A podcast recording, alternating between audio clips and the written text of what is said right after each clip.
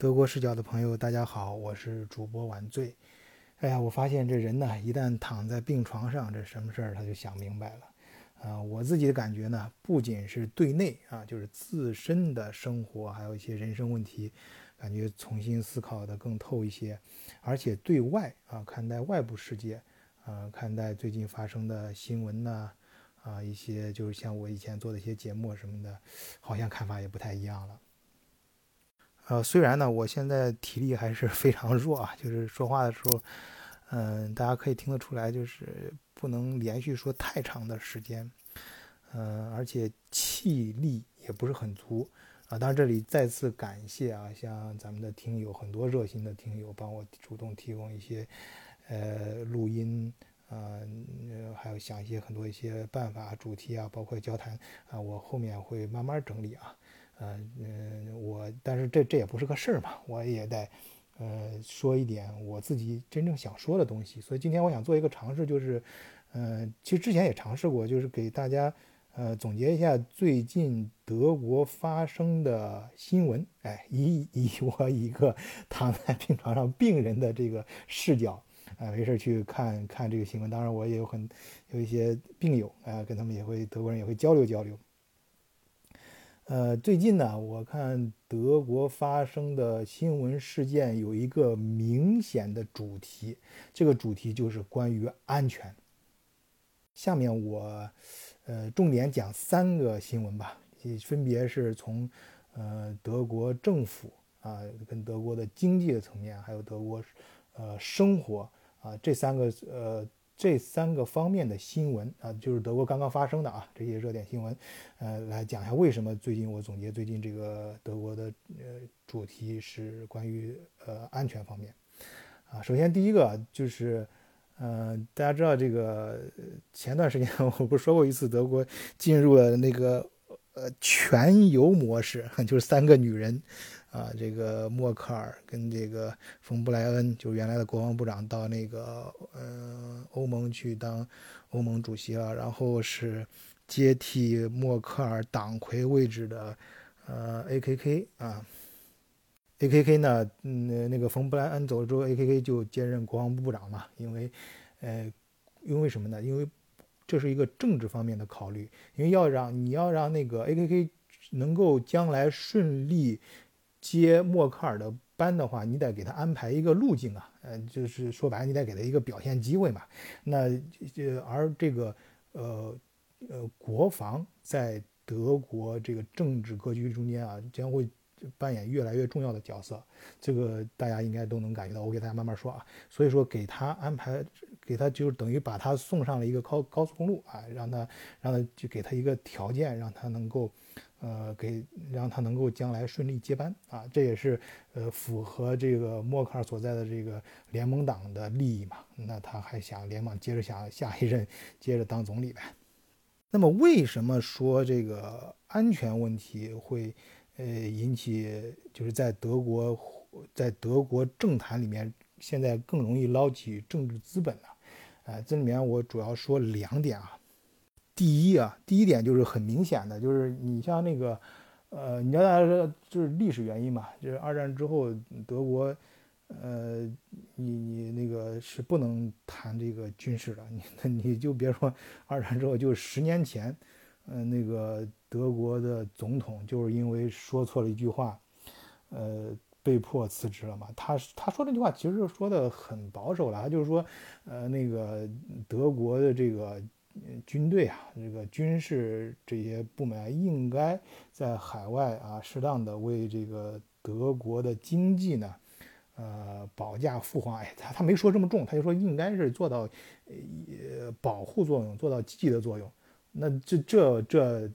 对于德国来说，那就是政治不正确了啊。咱中国人听了这很正常嘛，这是再正常不过了，很而且是应该的。但是德国媒体就不接受。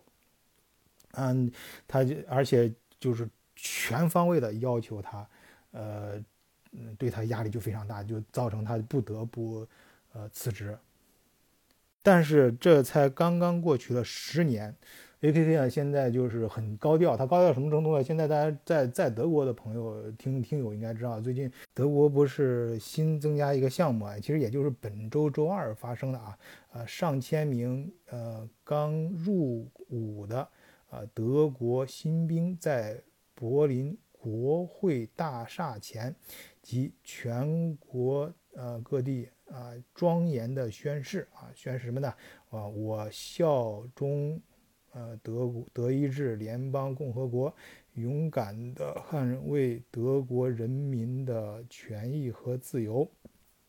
呃，这个是什么事儿？就是说，呃，A.K.K 啊，把这个他作为国防部长啊，也是作为呃联盟党的主席，他让这个就是很高调的，就是强调了这个呃，就军事在德国的应该会越来越受到重视啊，发挥更多的作用。那他这个显然这个。口径还有语气比十年前要重多了啊，基本上是，而且是一个意思。但是这次就没有受到德国舆论的抨击啊，当然也有不同的声音啊，但是那基本上可以忽略，就是大家的对他还是，呃，就是就用用用这么一句话，就感觉我我的感觉是，舆论对他是一个呃默认的一个态度。而在这方面呢，你的你默认就代表支持。然后关于这个军事的呃这个重视程度呢，还有还有一点，我觉得就更深的一点啊，就从更大的格局上看，就是呃大家知道这个对待这个呃这个欧，就是我前段时去年的时候讲讲那个德国视角的时候讲提到过这个嗯嗯那个。法国总理马克龙上台之后，跟那个也是很重视安全问题嘛，想跟这个默克尔在一起，这个搞一些事儿，啊，然后这个他就所以呢，他而且那个 跟那小兄弟气，这个毕竟年轻啊，血气夯夯刚啊，更更猛一些，就是想想，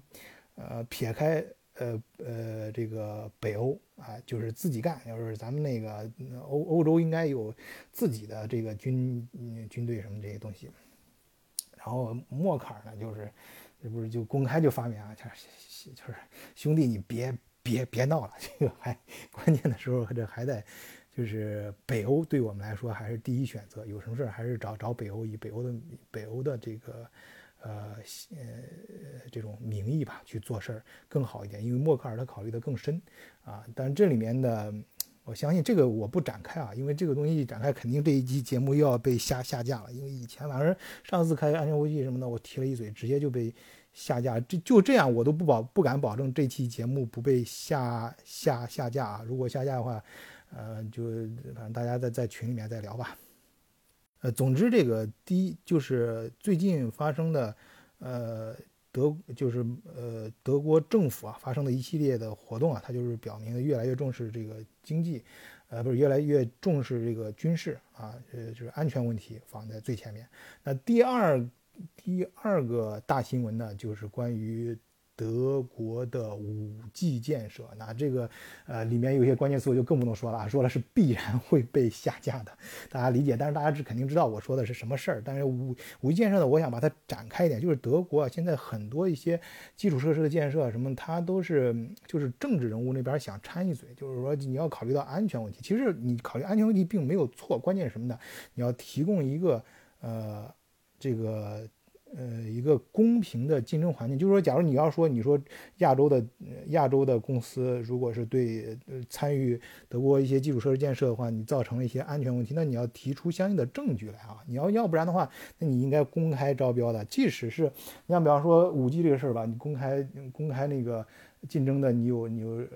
那个诺基亚，就是呃呃爱爱立讯，是北欧的公司嘛，呃那个呃他们他们都不敢说。公开说，他们当然心里面是高兴的啊，你他恨不得你其他竞争对手都出去，然后只有他们来竞标，但是他不敢这样，为什么呢？现在都是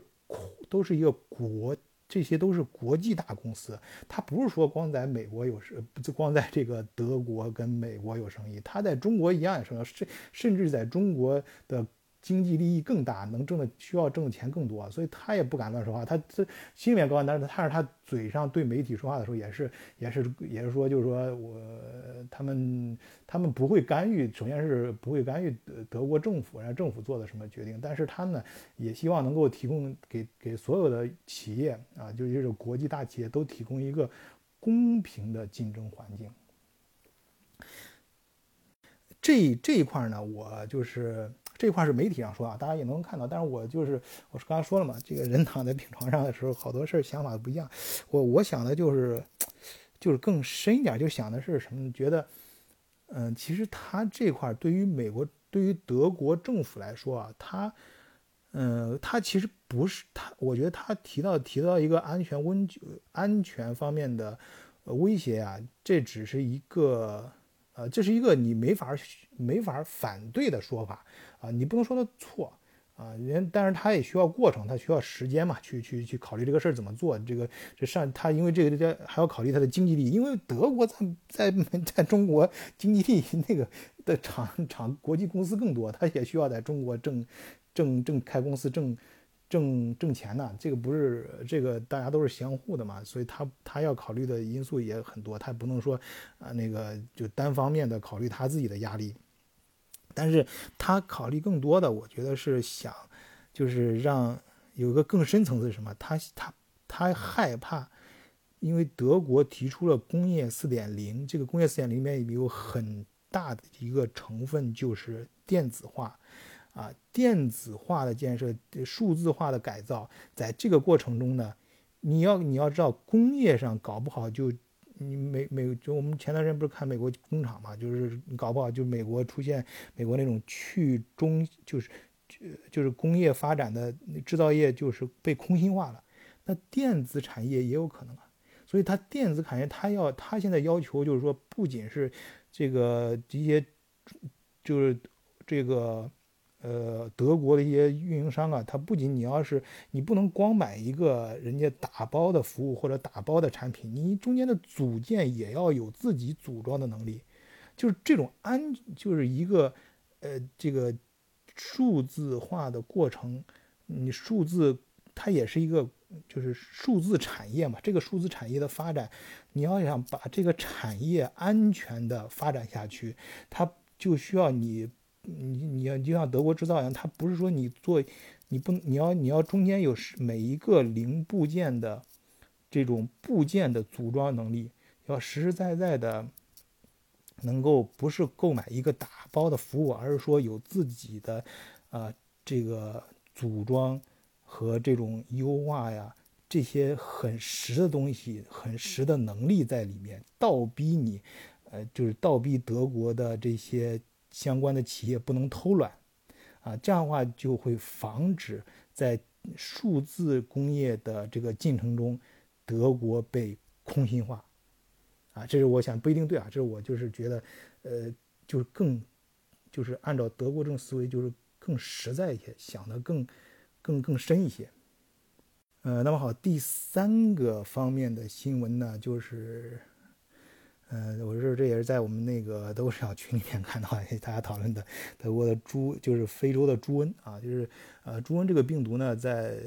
嗯波兰到德国的这个路上也发现了啊，这个事儿呢影对它影响很大。当然德国一般以前去年还是去每年都有嘛，就是农场里发现一些新的病毒啊什么，这个首先是这个事儿。中国人比较关心，因为中国刚刚这个发，因为这事儿就是猪肉涨价嘛，大家都能感觉到。那德国呢，会不会因为这事儿也发生类似的这种经济方面的问题呢？这都影响到德国，也会影响到德国老百姓的生活。但是德国这边啊，不是很担心，为什么他？你要是正规，因为他只要能发现这种病毒，你要德国的。他他就不不怕，他就能够通过德国本身这个完善的检疫体制啊，把它迅速控制住。你想德国，你在德国超市里买鸡蛋，它的鸡蛋任何一个鸡蛋都能做到，这每每一个鸡蛋都能都有保质期，然后还可以反向追踪到哪个农场的哪个鸡笼里面的哪只鸡啊，甚至哪天下的蛋啊都能追。所以说，一旦他只要说他发现了问题，他基本上都能都控制的能力是非常强的。但是这个猪瘟呢，这个病毒发现之后，所以说如果是他们只要发现了是在农正规的渠道出来的猪肉什么的，他们都能控制住。关键问题是什么呢？他还不是还有一个 还有一个地方，但是他是控制不住，就是就是你德国人很多地方可以打打猎嘛，很多野野猪。我们大家在那个德国自由行的时候，不有时候看到那个标志嘛？你走到那个很多高速公路，甚甚至是高速公路，但但知道 Landstraße 都是呃在那个森林里面，然后旁边不是有那个标志，画一个野猪，画个什么那个那个呃鹿啊什么的，旁边打个叉，就是说。警告你，旁边森林里面会窜出来很多野生动物，那这些动物就很难控制了，因为这些是不在它那个检测之内的。它们同样具有这种这种病毒的传播传播力啊，这这一点呢，德国就是德国政府也是这边也考虑到了，所以他们也采取了新的办法，比如说这个奖励这个呃。嗯，那个打猎的人啊，你要是带一个样品，你打的猎什么样品去那个呃政府那儿，政府奖励你三十欧元啊，一个这个小东西就是检你检测的有没有病毒嘛。就是德国还是很务实的，他是想一些考虑到一些啊其他方面的呃可能性啊，加强这个防防范措施啊，就是思维比较严谨嘛。我认为也是德国就是这个做什么事儿啊，无论是社会还是。呃，这个经济各呃生活各方面都比较注重体系化啊，有体系，然后就是比较严谨啊，这样的话才能把这个所谓的我们讲的这个安全性落到实处啊。其他呢，像最近肯定发生的其他性，比如说那个啊，我们的钢铁侠要在柏林。建建厂，建它的那个 Factor 四啊，四号工工厂啊，那是很大，规模很大啊，这这也是这对德国也是举国欢庆的一件事啊。那这个我就跟今天我们讲的主题不不不太一致，这个等等到呃类似讲类似主题的时候，我们再详细展开讲啊那个新闻。啊，今天呢就是这是最近这一周啊，德国发生的。呃，一些新闻，我站在我的角度啊，纯粹是我个人的这个角度，我进行了一个总结，啊，跟大家随便聊聊啊。好，今天就先聊到这儿，好，谢谢大家，再见，祝大家周末愉快。